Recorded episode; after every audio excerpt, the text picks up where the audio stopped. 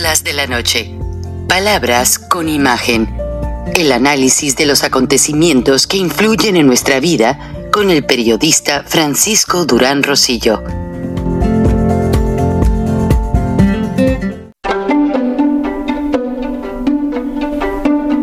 Frank Durán Rosillo eh, te saluda y los saluda a todos ustedes, su amiga María Celeste Raraz, para invitarlos a que se suscriban a mi canal de YouTube María Celeste Raraz, tal como mi nombre, donde les informo todas las semanas eh, sobre entrevistas que tienen un tema que ayuda a mejorarnos como personas y de paso son interesantes. Las pueden encontrar en mi canal de YouTube, así que los espero. Y se suscriben gratis.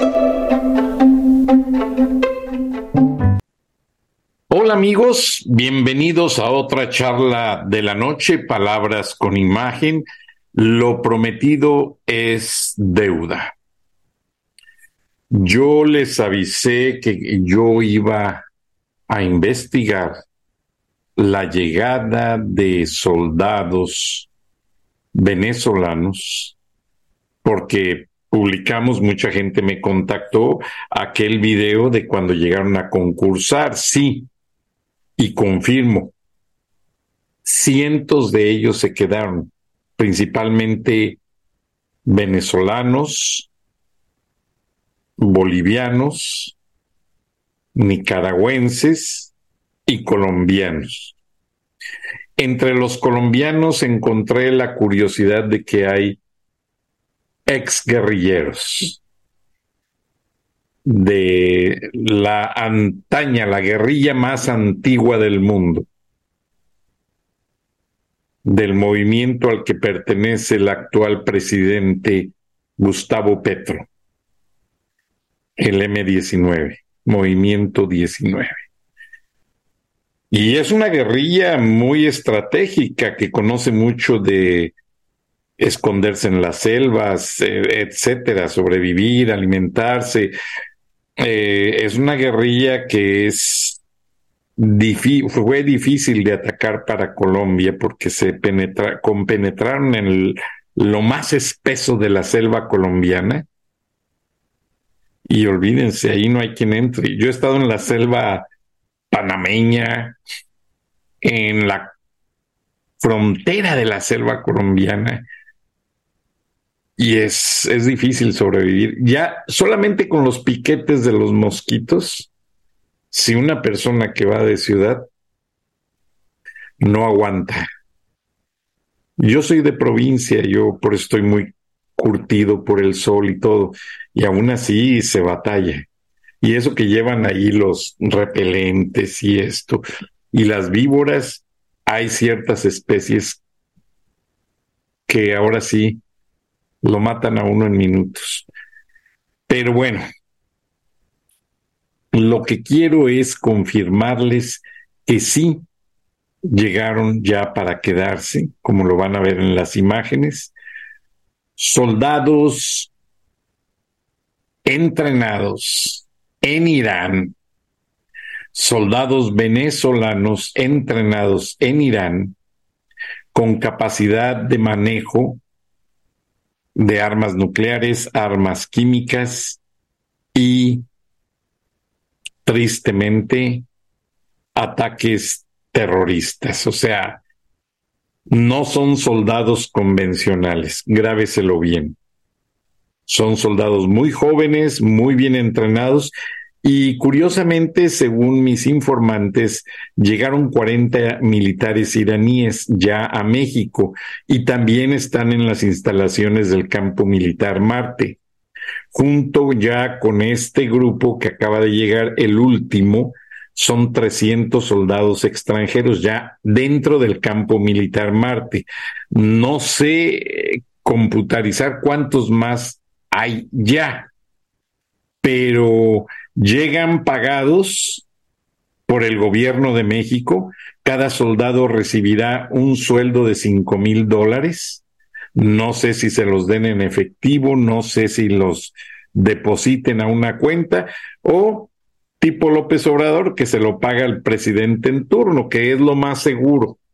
El dinero llegará a Nicolás Maduro y Nicolás Maduro es obvio que no les va a dar cinco mil dólares a cada soldado, si acaso les dará 100 y eh, hay que se aguanten.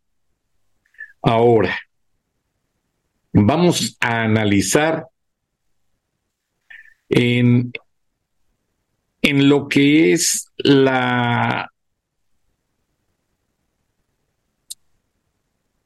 estructura militar, cuando ésta está bien fedatada, bien organizada, los militares cuando viajan dejan lo que le llaman una carta de mando. Esto quiere decir que su país que los envía a otra nación debe de entregar una lista al país al que llegan con los detalles, nombres, identidad y especialidad de cada soldado. Bueno, esto no se hizo. Llegaron a México como Juan por su casa, sin problemas, fueron recibidos por militares y civiles. De hecho, me llamó la atención en las imágenes un militar como que no le hace mucha gracia, un militar mexicano, como que no le hace mucha gracia la llegada de estos jóvenes. El ejército en México son dos. Hay dos ejércitos ya. El que está con López Obrador y el que está en contra de López Obrador. Así se las dejo. Ahora, esto no va a unir a las fuerzas del ejército. Los va a separar más. López Obrador está jugando con fuego al hacer este tipo de tropelías. El ejército mexicano es una institución independiente que no se merece, por normatividad jurídica, no se merece que le metan extraños a sus filas, mucho menos gente entrenada en otros países, enemigos de la democracia. enemigos de sus pueblos. El ejército en Venezuela es odiado al máximo por el pueblo venezolano. Han matado, han secuestrado, han violado, han hecho lo que han querido con la población cuando salen junto con guerrilleros narcoterroristas, o sea, miembros del cartel de los soles, salen a atacar gente, salen a atacar civiles que están en contra de la democracia, que están en contra de la dictadura y en pro de la democracia, perdón. Ahora, el ingeniero Lozano en este espacio, que anda en este momento de viaje, está comentando que pues Capriles y toda esa gente que fueron opositores, que incluso estuvieron encarcelados, están ya en libertad y están ya pues a la vista de todos negociaron con Maduro su libertad.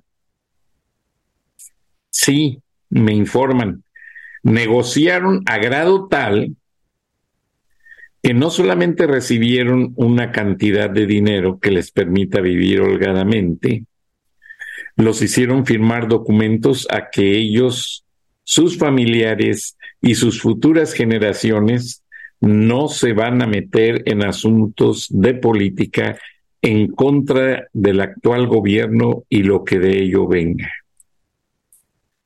Y estos militares, que son más que nada terroristas, mantienen vigilada la residencia de todos los líderes opositores a grado tal de que verifican sus comunicaciones, verifican sus cuentas bancarias, verifican el contacto que tienen con el mundo exterior. O sea, los compraron con todo y garantía de que no van a volver a oponerse al gobierno de Nicolás Maduro. ¿Y qué es lo preocupante de esto? Bueno, si en Venezuela, hubo esas marchas masivas también en contra de la dictadura y el pueblo no pudo hacer nada, en este momento Venezuela es el país que más gente exporta, entre comillas, porque no es así, huyen de la dictadura, que exporta a los Estados Unidos. Los Estados Unidos ya está deportando venezolanos a México porque no hayan que hacer con tanto. En un principio les dieron la palmadita en la espalda, bienvenidos para acá y para allá, pero ya no pueden. Ahora se les han colado miembros del cartel de los soles, se les han colado militares con entrenamiento terrorista en Irán. Por ejemplo, esos dos terroristas que encontraron en Texas, que reconocieron ir a buscar al eh, presidente George W. Bush para asesinarlo. O sea, ¿hasta dónde están las cosas en este momento con esta situación? Ahora, me informan que las escenas que van a ver en el video, o sea, llegan, estos son militares súper entrenados, pero tropa está llegando al AIFA, Aeropuerto Felipe Ángeles, Aeropuerto Internacional Felipe Ángeles, para respetar las siglas. Y allí están llegando de 400 a 500 soldados por semana. ¿Cuántos van? No tienen documentación de esos vuelos. No hacen, cuando son vuelos de Venezuela, no se queda archivo de qué está pasando, ni de venida ni de salida.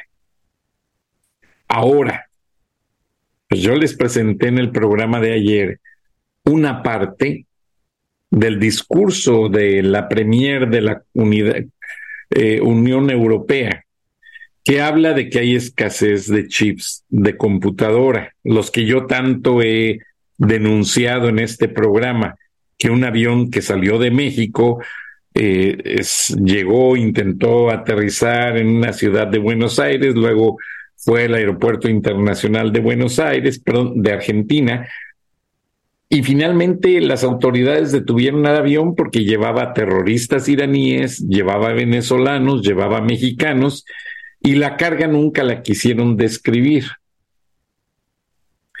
Pero se habla mucho de que la carga eran esos componentes para llevarlos a Rusia.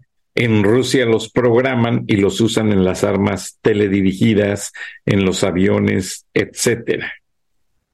Entonces, Vladimir Putin está buscando esos microchips hasta que están en las lavadoras, en el refrigerador. Son chips inteligentes que miden los ciclos, miden el detergente, miden la temperatura del agua, etcétera, etcétera. Se los llevan a Rusia, allá los programan con coordenadas y otras cosas y les funcionan. Y como vieron, observen el programa de ayer. Y la Premier denuncia ese robo de componentes. O sea, no solamente lo robaron de las camionetas que se ensamblan en México, sino también lo robaron en la Unión Europea. Ahora, ¿hasta dónde va el mundo? Pues en otro video que les voy a presentar después de los militares, ya se denuncia como un presidente recién electo públicamente declara que George Soros es el que está manipulando y pagando o patrocinando a todos esos gobiernos espurios de dictadoras, dictaduras, el nuevo orden mundial. Y sí, Aquí en Estados Unidos, George Soros tiene antecedentes de haber pagado movimientos revoltosos en contra de cuerpos policíacos, bueno, infinidad de cosas, porque él quiere un solo gobierno del Partido Demócrata que se quede para siempre. Él odia a los republicanos, los odia. Y los republicanos no son malas personas, es, es un partido al que pertenecen gran cantidad de inmigrantes naturalizados estadounidenses. ¿Y qué pasa? El Partido Republicano está en contra del aborto. En cambio, los gobiernos demócratas apoyan el aborto. Y no voy a entrar al tema porque hay muchas cosas en el fondo y todo mundo manipula el sentido de estas. Entonces, lo dejo allí y ustedes investiguen y saquen su verdad. Yo no les voy a decir qué es bueno, qué es malo.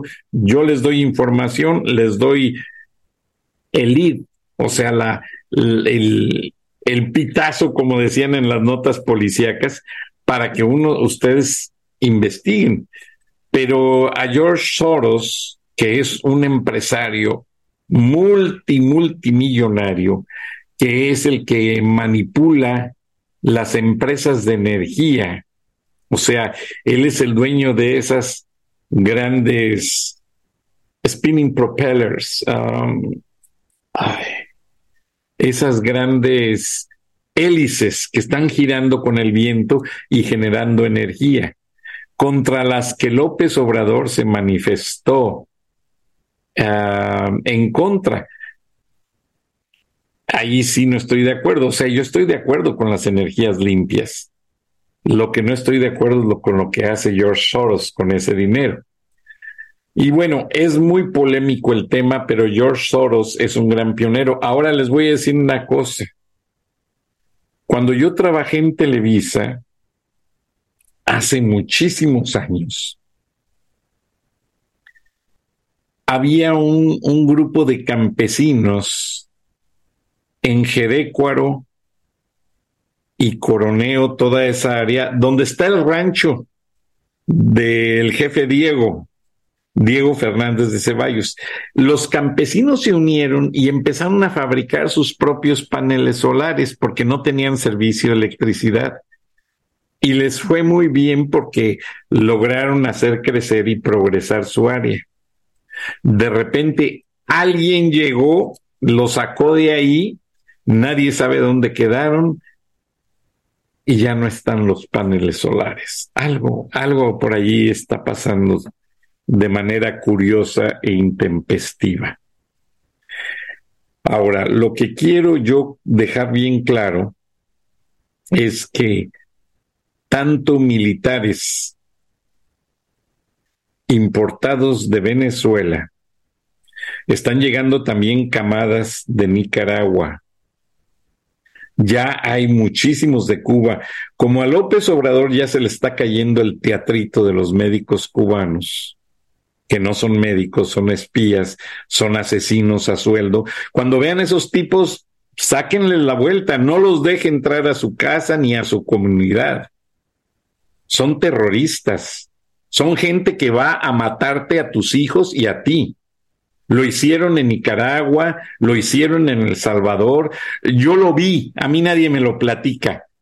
Lo han hecho en Mongolia, lo han hecho en muchos países. Tengan cuidado. Y me enfurece esta situación. Porque realmente López Obrador lo que quiere es acabar con México y con lo principal. Bueno, México no se acaba, acabar con los mexicanos. López Obrador es tu enemigo. Grábatelo bien. López Obrador es el peor gobernante que tiene la humanidad a nivel comparativo de todos los países en el mundo. Es el peor. Es el asesino, el más corrupto, el que ha saqueado al pueblo de México, no les da ni una aspirina, no les da a las mujeres, cerró los comedores infantiles, cerró las estancias para las madres solteras, cortó las medicinas a las mujeres y a los niños con cáncer. No, y si le sigo, me paso todo el programa diciéndoles las tropelías y robos. Ah, pero ¿qué tal? Las 50 mansiones que compró Gertz Manero en París, Nueva York y España. Bueno, compró 50 y de allí dos son para López Obrador, para él y su esposa Qué bien, o sea, López Obrador ya va a tener residencia en el extranjero. Su rancho sabe que no va a poder regresar allí porque el pueblo de México lo odia. Y, López Obrador sabe que va a perder la próxima elección. Las corcholatas no le van a funcionar. Él va a querer imponerse, no le va a funcionar. Entonces se va a tener que autoexiliar, como lo hizo Porfirio Díaz en Barcelona, Francia, que llevaba tanto dinero el señor que la calle principal de Barcelona, Francia, se llama Porfirio Díaz. Igual Salinas de Gortari se autoexilió en Dublín. Ahora, tanto Porfirio Díaz como Salinas de Gortari no querían que se salieran de esas ciudades, porque llevaron tanto dinero que al depositarlo en los bancos eh, estimularon la economía del lugar. Barcelonet tuvo calles nuevas, eh, clínicas, se abrieron más trabajos, se abrieron eh, negocios, comercios, fábricas. Lo mismo pasó en el, Reino Unido, en Irlanda, por ahí donde andaba perdido Salinas de Gortari, llevó tantos miles de millones de dólares a depositar a, esos, a ese país que no tenía tratado de extradición con México, que estimularon también la economía. Entonces, esos países no quieren que se vaya el personaje, aunque haya sido un corruptazo de miércoles, pues no, ¿cómo? ¿Para qué se va el señor? Si aquí lo que hacía falta era la inversión y ya nos la trajo. Así va a estar López Obrador porque ya los fideicomisos que desapareció, ya hay dos ubicados en Francia y otros dos ubicados en España, con testaferros y todo. Y no son cinco centavos, amigos mexicanos. O sea, López Obrador se robó también igual que Salinas, miles de millones de dólares. ¿Dónde están? Nadie sabemos. Ni lo vamos a saber para cómo están las cosas. Porque si, si se fortalece esta dictadura y el pueblo de México no logra hacer nada, nos va a cargar, ya saben qué. Ahora, lo hacen tan bien, está tan bien estructurado todo, que la gente va y trata de investigarle a López, no le encuentras un pelo. Todo está a nombre de otras eh, personas, de otras empresas que ni siquiera mexicanos son. Manejando los lavados de dinero a esta escala, en la que se combina dinero del narcotráfico y dinero de gobiernos, hay uruguayos, chilenos, argentinos, son muy reconocidos en el medio. Mm, no sé, ni respetos para todos, pero son una mínima parte. Y lo que pasa es que es gente muy estudiada, que ha vivido en varios países, han entendido el mercado del dinero y ellos son los que se encargan de todo esto. O sea, mucho cuidado también. De hecho, los carteles, el, cartel de Sinaloa tiene un grupo de extranjeros de estas nacionalidades que manejan todo el dinero. Fíjense qué interesante, estoy escribiendo mi próximo libro. Chicago en los años 70 se hizo la meca del migrante. ¿Por qué? Porque la industria ferroviaria la industria de los granos. En Illinois hay mucho cultivo de granos, es, el epicentro de la producción de granos, llámese soya, maíz, sorgo, trigo, etcétera. Es riquísimo Illinois y desde allí se regulan los precios para todo el mundo.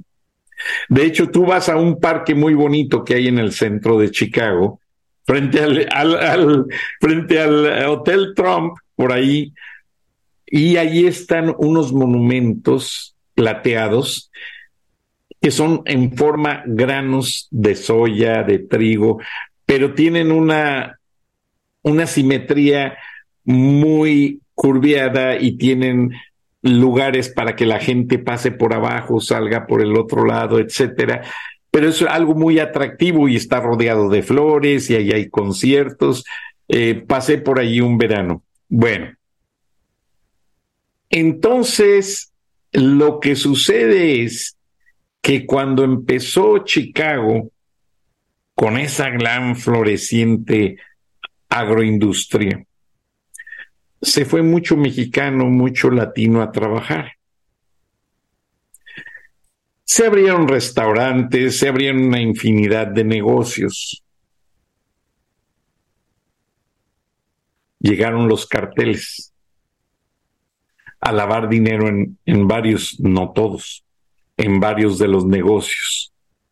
Y de ahí exportaron, por así decirlo, dentro de Estados Unidos, restaurantes mexicanos. Y yo lo vi aquí en Atlanta. Cuando yo llegué en 1900, a finales de 1986, en Atlanta había un solo restaurante mexicano, Los Toros, de Juan Macías y sus hermanos, que luego se pelearon y les tuvieron que cambiar el nombre. Uno se, se llamó Los Loros, otro Los Toros, otro... Bueno, empezó a llegar el dinero del narco a raudales, porque la DEA estaba atacando muy fuertemente a los carteles y no podían sacar el efectivo de los Estados Unidos si no era lavado.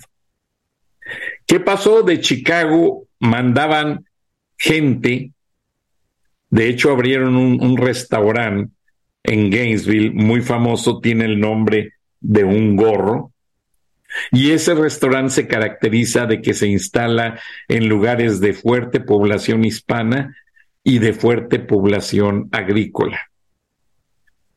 Uno de ellos lo quemaron, fue el mismo narco. A este restaurante hace muchos años llegó Rafael Caro Quintero. Y antes de que abriera, se sentó a hablar con el lavaplatos, el administrador, los meseros y todos, y les dijo, oigan, quiero que cada uno de ustedes tenga su restaurante. No se preocupen por el dinero, aquí está. Y así empezó la fiebre. Y en Atlanta, ¿saben ya cuántos restaurantes hay en Atlanta y su área conurbada? 2.600 restaurantes mexicanos y siguen abriendo. Y mucha gente dice, no, sí, sí es muy trabajador, el muchacho empezó desde lavando platos. No, pues lo que pasa es que se van, los narcos son muy listos, agarran al lavaplatos que está dentro de la cocina, que conoce ya más o menos toda la operación, le ponen un administrador y órale, compra equipo usado, no compres nuevo y vamos a abrir aquí, vamos a abrir allá. Y de hecho ya han abierto hasta restaurantes de lujo con los mejores tequilas. Un día me invitaron a un restaurante mexicano, que no sé, pero un lujo. Mandaron a hacer un, un cuadro de una artista muy conocida, a mano, un óleo. Mi mamá fue aficionada a la pintura junto con mi hermana y fueron muy seguidoras del distinguido pintor y maestro que vive en mi natal Guanajuato, Acámbaro, Guanajuato, pero que es conocido en todo el país porque ha hecho todos los murales litúrgicos en muchos templos y catedrales de México. Él es egresado de la Academia de San Carlos y él es un gran pintor. Por cierto, le acaban de poner su monumento en Acámbaro. Y si me permiten, les voy a poner la foto.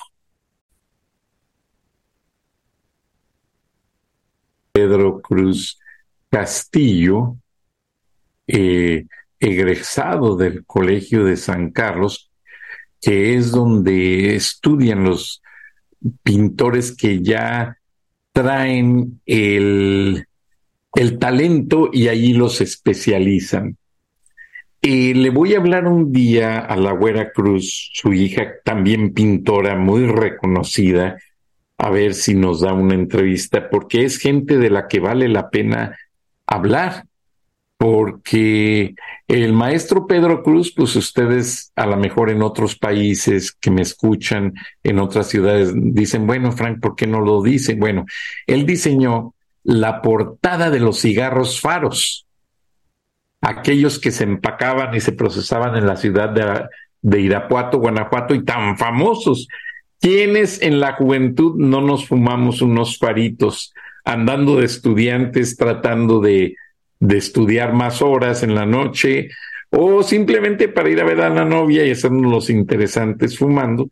Bueno, pues los cigarros faros, muy buenos, nada caros, decía el dicho en México, y eh, les prometo que así como les estoy ofreciendo este programa de hoy, hablándoles de lo que es la llegada de militares a México y lo que es la estafa del nuevo orden mundial, el Bitcoin, eso de la moneda encriptada, es la peor estafa. El primer cliente fue un japonés y, falleció y la familia nunca pudo recuperar el dinero. ¿Por qué? Porque era todo a través de una cuenta de computadora. Él nunca veía el dinero físicamente.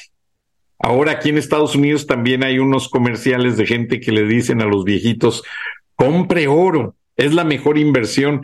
Y está la gente comprando oro, todos sus ahorros, y cuando supuestamente van a recibir el oro, les llega una carta así como un pergamino. Fulano de tal es dueño de tantos millones de dólares en oro, pero como es mucho dinero, lo tenemos guardado en nuestras bóvedas que están en un lugar secreto en el mundo. Ay, carambas. ¿Quién se la va a creer esa situación? El oro ni existe y ya le quitaron el dinero a la pobre gente. Si usted no va al banco y compra el centenario o la onza Troy y la trae en su bolsa, no le recomiendo eso. Hay muchos temas de qué hablar, pero no me quiero desviar. Yo les prometí este programa de los militares y les prometo sacar todos los detalles de lo que van a hacer mucho antes de que se instalen en los cuarteles.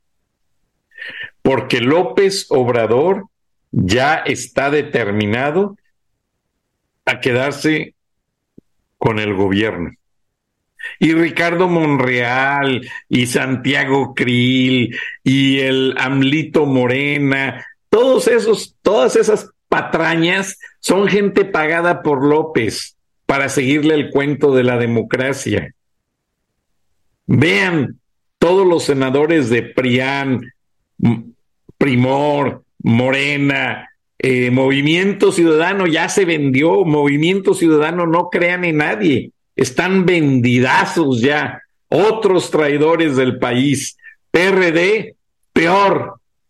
O sea, ya no hay en quién creer en México.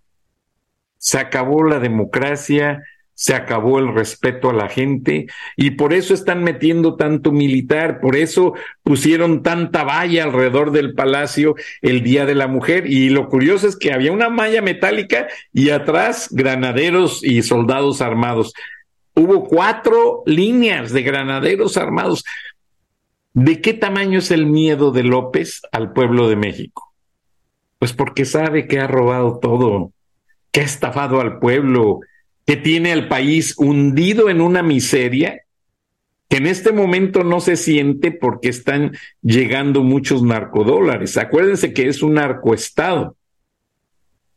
Y López está usando el dinero de las carreteras, el dinero de los equipos médicos, el dinero de todo para promover al país, lo está usando para taparle la boca al pueblo y que nadie se queje. Pero cuando el país empiece a caer, olvídese. Yo recuerdo así pasó en Venezuela. En Venezuela íbamos a comer, fuimos de turistas y entrabas a un restaurante italiano, te servían una langosta con una gran pasta y todo, un dólar el platillo. Comías como rey. Ibas a cargar gasolina porque renté un cochecito, llenabas el tanque con un dólar. Las carreteras, el grosor de lo que es, no el terraplén, el terraplén es la base de la carretera. Recuerden que mi segunda profesión soy ingeniero. Eh, la, la base del concreto del asfalto era más de 20, 30 pulgadas. Ustedes ven la base de una carretera en México y no son ni tres pulgadas, por eso se llenan de baches tan rápido. O sea, la economía pujante la puso Carlos Andrés Pérez, después llegó Hugo Chávez y lo mismo, empezó a entregar dinero y a ganarse al pueblo y ahora dense una vuelta a Venezuela a ver si les dan el plato de paella o de pasta con langosta a un dólar. Ya ni existe. Váyanse a cargar gasolina a ver si llenan el tanque con un dólar, ya no existe. Y como decía George W. Bush, read my lips, lean mis labios, no more taxes, no más impuestos. ¿Y qué pasó? Pues bueno, con todo respeto a la familia Bush, los impuestos tuvieron que subir porque la economía estaba muy presionada. Ahora, yo les sugiero, más que la charla, quiero dar una enseñanza con pruebas. Yo les sugiero que si llegan a su casa con encuestas de programas de salud o con un programa del gobierno que para revisar eh, que porque México sufre mucho de movimientos telúricos y que tienen que no los dejen entrar, ni la puerta les abra. Esa gente va a calibrar quién es usted, quién es su familia, qué tiene, qué no tiene, si lo que tiene justifica lo que gana. No, no, no, no, cuidado. No les abra la puerta. Un político, senador, diputado, gobernador, etcétera, no hay confianza para ellos. La perdieron porque ninguno de ellos ha sabido enfrentar al dictador. Y sin embargo, véalos, yo no lo tengo que decir, se unieron al dictador, se aliaron a él en lo oscurito, recibieron su dinero o una embajada, ¿y a quién le importa? Who cares? ¿A quién le importa? Al carambas. Ellos seguirán siendo ricos el resto de su vida y su familia, mientras el resto del pueblo sufriendo los niños no tienen que comer, no tienen medicinas, no hay vacunas para nada. México va a, va a volver a tener liderazgo de polio como lo tuvo hace muchos años, porque los niños no son vacunados. Ahora acuérdense, en los hospitales y clínicas de salud, cuando no tienen la vacuna, pobrecitos niños, engañan a las familias y les inyectan agua destilada. Ese es el gobierno de López Obrador. Conocí el caso de un, y lo menciono porque la pobre madre, madre anda buscando a su hija. Una, una familia de acá de Estados Unidos, de chicanos, querían tener una hija. Entonces se dieron a la tarea de ir allá a la provincia. Se acababa de cancelar el programa de adopciones porque hay mucha corrupción. Entonces contactaron a una pariente pediatra que estaba atendiendo pues partos. Entonces ella seleccionó a la mm, señora embarazada más sana que sabía que, que estaba bajo su cuidado. Se dio el caso del parto, la señora llegó, esta pediatra la sedó, tuvo al bebé, el bebé se los entregaron a esta pareja de chicanos con mucho dinero, la registraron con ayuda de una abogada también conocida de ellos, como su hija. Luego se fueron a la embajada y pues ya con acta de nacimiento mexicana, pues es nuestra hija, automáticamente los dos ciudadanos americanos pasaron a ser la niña ciudadana americana.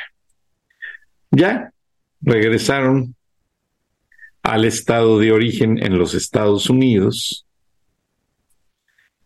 y regresando al pueblo donde sucedió el parto, a los tres días la madre despierta y dice, quiero ver a mi bebé. Y estaba allí la doctora y le dice, ¿cuál bebé? No, usted no tuvo bebé discúlpenos, y va por una charola con un pedazo de aguayón y dice, usted tenía este tumor, dele gracias a Dios que la salvamos porque se estaba haciendo canceroso, mire ahí esas manchitas, era puro cáncer, la salvamos. Es más, va a tener, va a tener mucho dolor, pero le vamos a dar medicamento y ¡pum! la vuelve a inyectar para que se duerma otros tres días. Total, la pobre señora nunca pudo conocer a su hija. Total, la, dieron de alta y hasta le dieron un dinero a la señora para que se ayudara, pues gente humilde, pobrecitos. Y la ignorancia, pues olvídense, hace más dura la situación. Total, la señora medio quiso entender, pero ya al regresar al pueblo, pues la gente, oiga, pues ¿Cómo está el bebé? Yo me acuerdo que hasta sentíamos las pataditas y la señora empieza a reflexionar y a reflexionar. Y es cierto, ella quedó convencida de que sí tuvo un bebé. Se los roban, los venden acá en Estados Unidos y es otro gran negocio. Pero bueno, vean los videos de los militares ténganme al tanto porque estos me los manda mi audiencia y ya hay alguien en el ejército que está en contra de ello y me prometió mandarme más lista de actividades, pero no se confíen de esa gente. Disfruten los videos. Buenas noches, buenos días, Dios los bendiga y nos vemos y nos escuchamos mañana. Hasta entonces.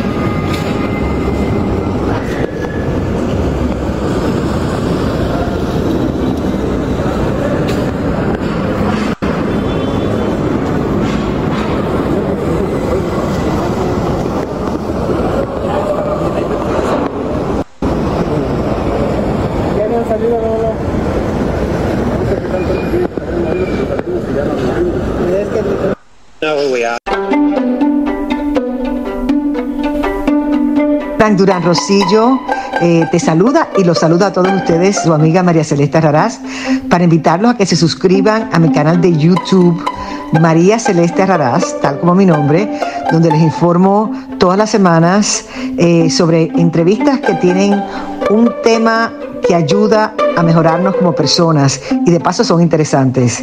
Las pueden encontrar en mi canal de YouTube, así que los espero. Y se suscriben gratis.